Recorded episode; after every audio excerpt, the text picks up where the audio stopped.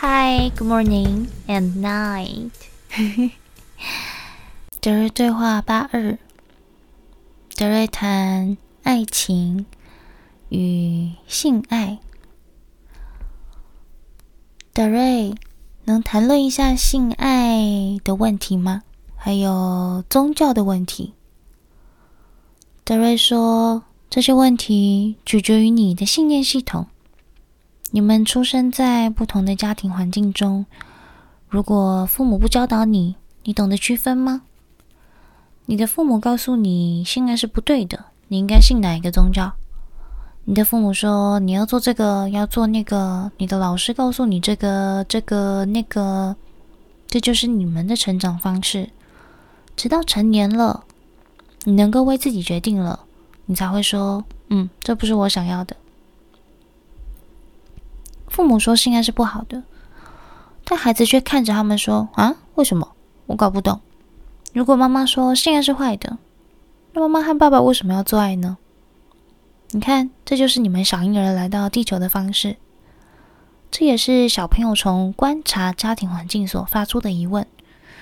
无论你来自单亲、双亲，或者是孤儿，在这个成长阶段中，各种不同的因素都在影响着你，然后你为自己决定想要过什么样的生活。如果你仔细观察孩子们，你就能发现每一个孩子都是不同的。你可以从一个孩子的眼中看出一个四十岁的人，同样，你也可以从一个孩子的眼中只看到婴儿的牙牙学语。内在有四十岁的孩子，知道发生了什么事，也知道自己要做些什么。你们去观察观察吧，看看这个地球上有多少牙牙学语的孩子，还有多少内在有着四十岁的孩子。OK，我们现在回到观察来，那些内在有着四十岁的婴儿，知道自己要来这里干什么。现在，你们长大了。这并不是说你需要永远保持在当初来这里的目的上。你可以去挑战极限，开始真正的生活，而不是就这么坐着存在着。另一个人问：“德瑞，我一旦陷入爱情，就变得非常的盲目，我的情绪非常的高昂。”我不知道该如何平衡自己，爱的力量太强大了，我无法控制自己，怎么办？就是说，是的，你们的性欲是物质身体中最强烈的感情。现在，无论在什么样的状况下，你都会疯狂的爱上一个人，然后那个人占据了你所有的生活，你就是想要他。这样做，你是以物质结构中的情绪来工作的。那真正的你到底想要什么呢？真正的你可能会说：“不，这可不是我想去做的。”因此，你跟着你自己的情绪，进入了相反的方向。那么到最后，谁会赢呢？你是想进入情绪的物质感情中，最后不得不以分手来解决事情，还是说你一开始就避免了这样的情况，直接跟着真正的自己走到你应该走的道路上呢？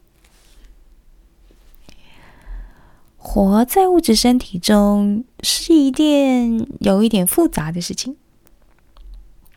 这就是我们一直在提醒：观察、观察、观察。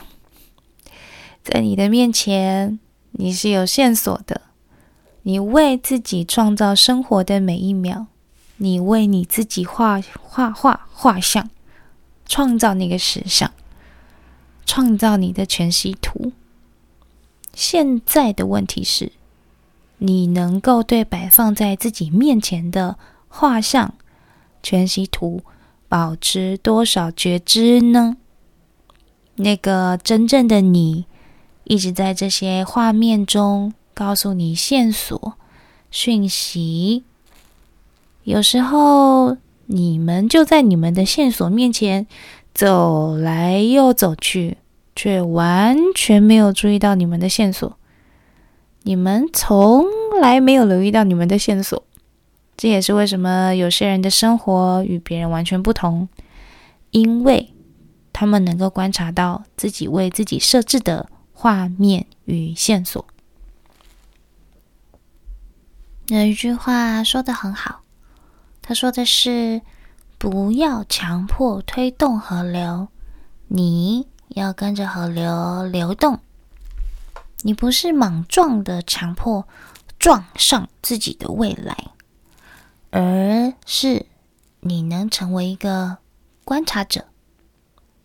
只要你成为一个观察者，你就会像磁铁一样，未来将会自动被你吸引。因此，你开始与物质身体一起流动，你融入进去了。你们会一起合作，了解和领悟。摆在自己眼前的画面是什么？一旦你开始观察发生了什么事情，你就会跟随，你的生活就会慢慢的变得顺畅。如果你一直让自己处于情绪的苦恼中，你就无法融入进去，穿过苦恼，穿过绝望，然后有觉知的对自己说：“够了，enough。”我不再需要苦恼了。现在我要睁大眼睛，看看这到底发生了什么事，这到底都是怎么回事？我的生活到底都发生了什么？你只要带着觉知，基于这一点，你的生活就会慢慢的改变喽。谢谢，我们是达瑞。